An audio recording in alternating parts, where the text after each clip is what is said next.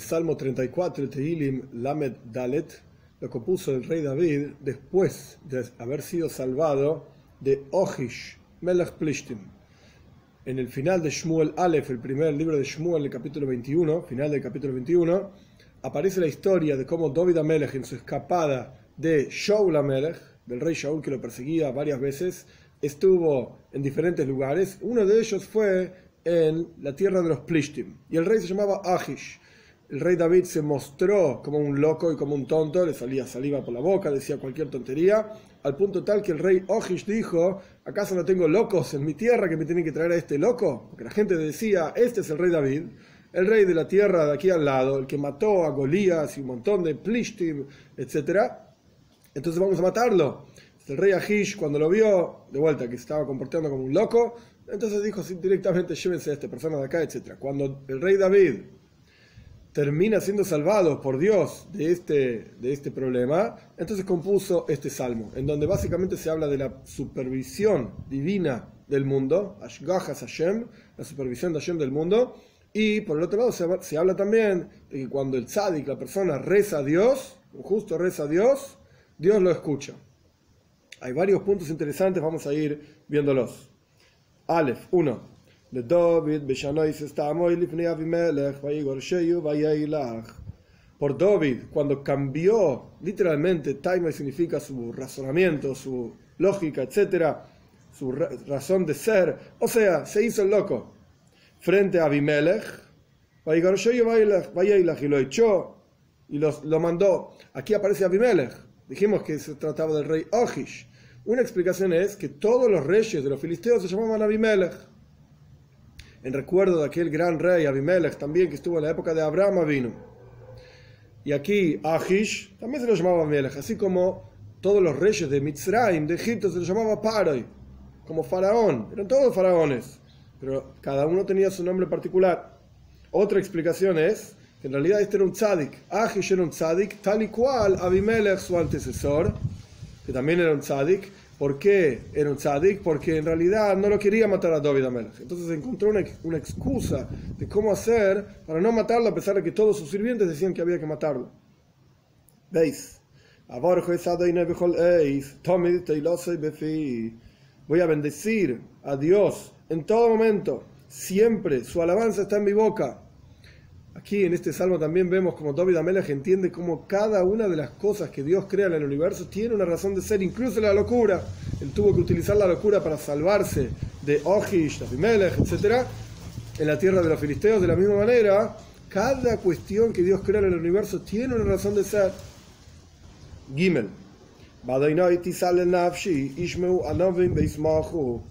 En Dios se va a alabar mi alma y por cuanto Dios hizo tantas maravillas conmigo y va a ver todo el mundo, Ishmu, van a escuchar mis maravillas, los milagros que Dios hizo conmigo, van a escuchar. Los humildes y se van a alegrar. Dalet. Gadlu iti, Gadlu engrandezcamos, o sea, contemos las, las grandiosas acciones de Dios junto conmigo, cuenten todos ustedes junto conmigo, un héroe y vamos a elevar su nombre juntos, es decir, vamos a contar las grandes maravillas que Dios hizo y vamos a elevar su nombre.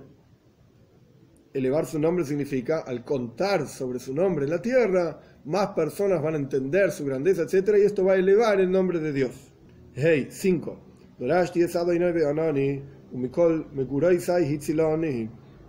Busqué a Dios y me respondió y de todos mis temores me salvó. Vov. El Radak explica, uno de los comentaristas explica que este versículo Hibitu literalmente está escrito en pasado. Observaron, miraron, pero se refiere al futuro es muy común en los Tehilim pasado y futuro que se intercambian. O sea, observen, miren a Dios y van a resplandecer o van a correr hacia Él. Cuando uno observe a Dios y se dé cuenta de lo bueno que es y lo, salvador que es, etc., todo el mundo va a correr hacia Él. Estas son las dos explicaciones de la palabra Naharu.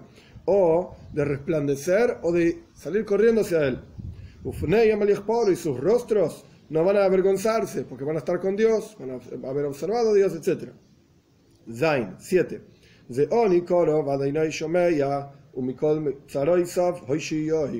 Este se refiere a él mismo, es un pobre y llamó, y Dios escucha. Cuando este pobre llama, Dios escucha, y de todos sus sufrimientos lo salva. Ges 8.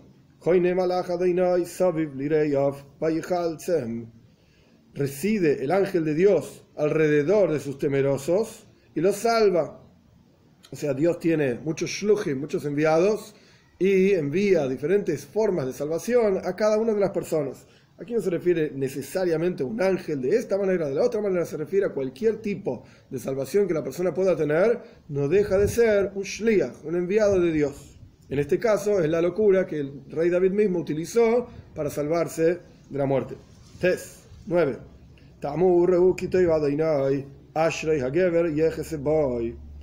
Prueben y van a ver que bueno es Dios, dichosa es la persona que se refugia en él. Teman a Dios sus santos, porque no hay falta en aquellos que le temen. Acá el Alshich, otro comentarista interesante, menciona que Doishav, aquellos que son santos de Dios, se refiere a quienes sirven a Dios con amor a Él. Y aquí el rey David está diciendo, no alcanza a servir a Dios con, amor solamente, sino que tiene que haber también temor. Por eso dice, teman a Dios, sus santos. Porque entonces, cuando tengan amor a Dios, porque ustedes son santos y además tengan temor a Dios, entonces, aquellos que temen a Dios, además de amar a Dios, no les falta nada.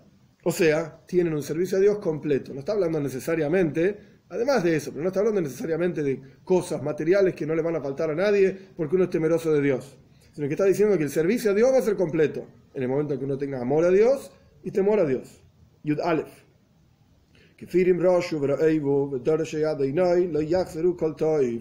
Aquí volvemos, por así decir, al pshat, al sentido literal del versículo anterior, cuando dice que nada va a faltar a aquellos que son temerosos de Dios. ¿Qué significa nada les va a faltar? Como explica en este versículo. Los leoncillos van a ser pobres y van a tener hambre, y aquellos que buscan a Dios no les va a faltar nada bueno. Nada de las cosas buenas les va a faltar. Yud Beis 12. Vayan hijos, escúchanme, escúchenme. El temor a Dios les voy a enseñar. Por cuanto dijo en el versículo 10 que aquellos temerosos de Dios nada les va a faltar, entonces va a enseñar ahora qué significa el temor a Dios. Yud Gimel 13. Es una pregunta retórica. ¿Quién es el, Dios, el hombre que desea vida, ama los días para ver el bien? O sea, ama la vida. ¿Quién quiere? ¿Qué tiene que hacer de su vida? Yudalet. Tiene que cuidar su lengua de hablar el mal y sus labios de hablar engaños. Y aquí en el versículo que viene, Tesvov, en el 15, incluye absolutamente todos los preceptos.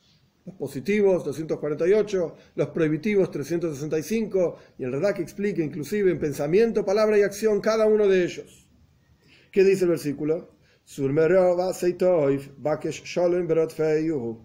Aléjate del mal, haz el bien, busca la paz, persíguela, es decir, busca la paz en tu lugar y persigue la paz en otros lugares también. Esto incluye absolutamente todos los preceptos. Y esto es ir a Hashem, a la. Este es el temor a Dios que el rey David nos está enseñando. Tezain 16. Los ojos de Dios hacia los tzadikim, hacia los justos, y sus oídos hacia el clamor de ellos. O sea, Dios escucha el clamor de los justos por cuanto tienen temor a Shem. Interesante, en el salmo anterior dijimos, Ein Hashem el el ojo en singular de Dios a sus temerosos. Y aquí estamos diciendo, Ein Hashem el tzadikim, los ojos en plural de Dios hacia los tzadikim. Entonces tiene un ojo, tiene dos ojos, ¿de qué estamos hablando? En la práctica Dios no tiene ni un ojo, ni dos ojos, etcétera, sino que simplemente una forma antropomórfica para entender la presencia de Dios en nosotros, que Él nos ve efectivamente. Pero acá hay una diferencia entre Ireim y Tzadikim, entre, aquellos que son temerosos de Dios y aquellos que son justos. En Hashem el Ireyov, el ojo de Dios sobre los temerosos, Eine Hashem el Tzadikim, los ojos de Dios sobre los justos. ¿Qué se refiere a esto? hay varias formas de tener presente, digamos, en la vida, ser consciente de la presencia de Dios en el mundo.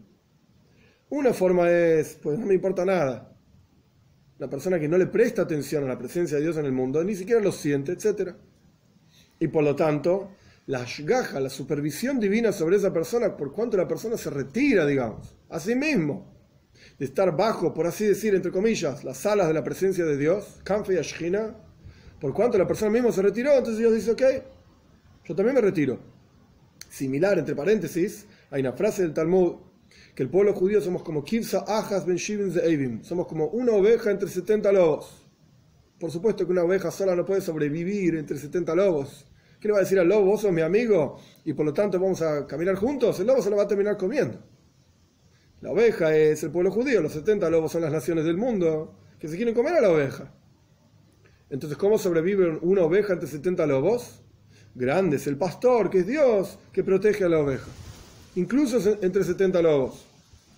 Pero cuando la oveja dice, Dios, pastor, no te necesito, tengo a mi amigo el lobo que me va a proteger, pues entonces el pastor dice, ok, yo me retiro. Esta es la persona que no presta atención a la presencia de Dios en el mundo, no le importa lo que dice Dios, etc. Y anda en su vida. ¿ok? El pastor se retira, por, así decir. Después está el segundo nivel. Una persona que de vez en cuando piensa en Dios, lo tiene presente, pero es algo muy light, por así decir, muy trascendental, que no le presta atención, como dicen nuestros sabios en el Talmud, Gamba Pum El ladrón, antes de robar, le pide ayuda a Dios. Si cree en Dios, Dios dijo que no se puede robar.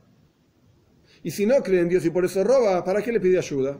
Porque la presencia de Dios en su vida, eh, ok, de alguna manera está presente, pero no es algo realmente consciente y que vaya a modificar sus acciones, no es algo pnimi, no es algo interior. Entonces, en este tipo de personas, un ojo de Dios está sobre esos temerosos. De alguna manera tiene cierta, cierta conciencia de la presencia de Dios. Dios les presta atención, digamos, con un solo ojo. Y después está la persona que ante cada situación en la vida busca la presencia de Dios en esa situación. Como enseñamos el Baal Shem que de todo lo que uno ve, de todo lo que uno escucha, tiene que aprender una enseñanza en el servicio de Dios. Todo tiene que ver con Dios. Una persona de esta manera que tiene tan presente, es tan consciente de la presencia de Dios, entonces Eine Hashem el Tzadikim los ojos de Dios están sobre el justo. A esto se refiere la diferencia entre un ojo y dos ojos. Es una explicación por lo menos jasídica del tema. Yudzain 17. El rostro de Dios, se refiere al rostro de enojo de Dios. Así explica Rashi. En aquellos que hacen el mal, para recortarlos, para recortar de la tierra su memoria, para destruirlos. Yudges 18. Por el otro lado, volviendo al versículo 16, salteando digamos el 17, ¿qué significa que los ojos de Dios están sobre los justos y sus oídos sobre su clamor? En el 18 dice, ellos gritan, claman a Dios y Dios escucha y de todos sus sufrimientos los salva. Yutes 19. Cercano es Dios aquellos que tienen el corazón quebrantado, quebrantado corazón, Ruach, aquellas personas de espíritu humilde, y a Dios los salva. Job 20. Muchas cosas negativas, rois, mal, para el tzadik, para el justo, y de todos, de todas esas cosas malas que ocurren, etc., Hashem, Dios los salva. ¿Qué significa que tiene muchas cosas malas el tzadik? el justo, si es un tzadik, si es un justo, no le debería faltar nada. El Radak explica que en realidad se refiere a las pruebas. Dios prueba muchas veces al tzadik para demostrar, en, pos de él, para demostrar que su servicio a Dios es verdad y que todo el mundo vea que esta persona sirve a Dios más allá de que no necesariamente le va bien. No, no necesariamente le va bien. Esto es una explicación. Otra explicación, dicen nuestros sabios que una persona, cuanto más justo y más elevado está en el servicio a Dios, su yetzerara, su inclinación al mal, es más fuerte y más poderosa. Van de la mano, por así decir. El yetzer todavía el yetzer cuanto más desarrollado y fuerte está la inclinación al bien, tanto más fuerte es la inclinación al mal. Entonces, Robo Rois Tzadik es increíble, la maldad, por así decir, no maldad interior, porque si es un Tzadik, si es un justo, no tiene maldad. O transformó su maldad, o mató a su maldad, sea como fuere, o subyugó su maldad. El punto es que tiene un Yetzerara muy fuerte. Y Yetzerara, inclinación al mal, no significa solamente que hace acciones negativas, contrarias a la Torah, mata, roba, etc. Sino que Yetzerara también significa las inclinaciones de la persona, los pensamientos de las personas, etc. Esta es otra explicación. Y una tercera explicación, Dios es preciso y exacto con los tzadikim, que Juta Zaira, como el ancho de un pelo. No deja pasar una, por así decir. Cuanto más cerca uno está de Dios, tanto más cuidadoso tiene que ser. Es como quien está en la corte del rey propiamente dicho. Nuestros sabios dicen, quien guiña un ojo en la corte del rey sin el permiso del rey, es Hayab Misa, hay que matarlo. Si uno está en, las afueras del palacio y guiña los ojos, se mueve, baila, al rey no le importa. No se considera una rebelión contra el rey, estar lejos del rey, por así decir, no a la vista de él y hacer lo que uno quiere. Pero cuando uno está en el palacio mismo del rey, cuanto más uno se acerca a la corte del rey, está en el palacio más interior, en el cuarto más interior, frente al rey mismo, si el rey te da permiso, puedes moverte. Y si el rey no te da permiso, no, va a ser súper estricto. Esto es con los tzadikim también, al estar tan cerca de Dios, Dios es estricto que justo Zaira, como el ancho de un pelo. Entonces, Rabo es tzadik. Si miran a la primera explicación, que son las pruebas que Dios le pone al tzadik, y las dificultades que Dios le pone al tzadik por estar tan cerca de él. Es Asher Hashem dice el versículo. Aquella persona que Dios lo ama, lo reprende. Jofalef 21. Dios cuida, es una continuación del versículo anterior, cuida todos sus huesos, uno de ellos no se destruye, no se rompe. Job 22. Temoises Rosha Ra, mata al malvado el mal, el mismo mal que el malvado hace, esto lo destruye. que aquellos que odian al justo, Yeshamu, serán destruidos serán totalmente recortados y destruidos. La palabra Shomem, Shomem significa desolado y acabado, destruido. Chov Gimel, 23.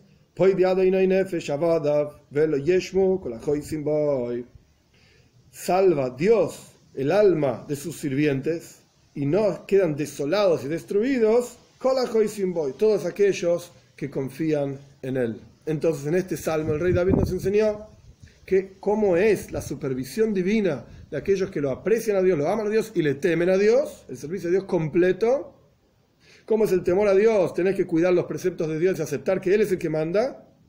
Y una persona que está en este nivel se considera un tzadik, en este nivel, en, este, esta forma de entenderlo, un justo, y por lo tanto Hashem va a escuchar sus clamores. Que Hashem escuche el clamor más fuerte de todo el pueblo judío y de muchísimos y muchísimos gentiles de naciones del mundo, tiene que venir Moshiach para terminar con todos los sufrimientos. Cada uno de nosotros estamos en el nivel, por así decir, en el que llegamos trabajándonos, etcétera, etcétera. En ese sentido somos tzadikim, somos justos, veamos kulam tzadikim, tu pueblo son todos justos.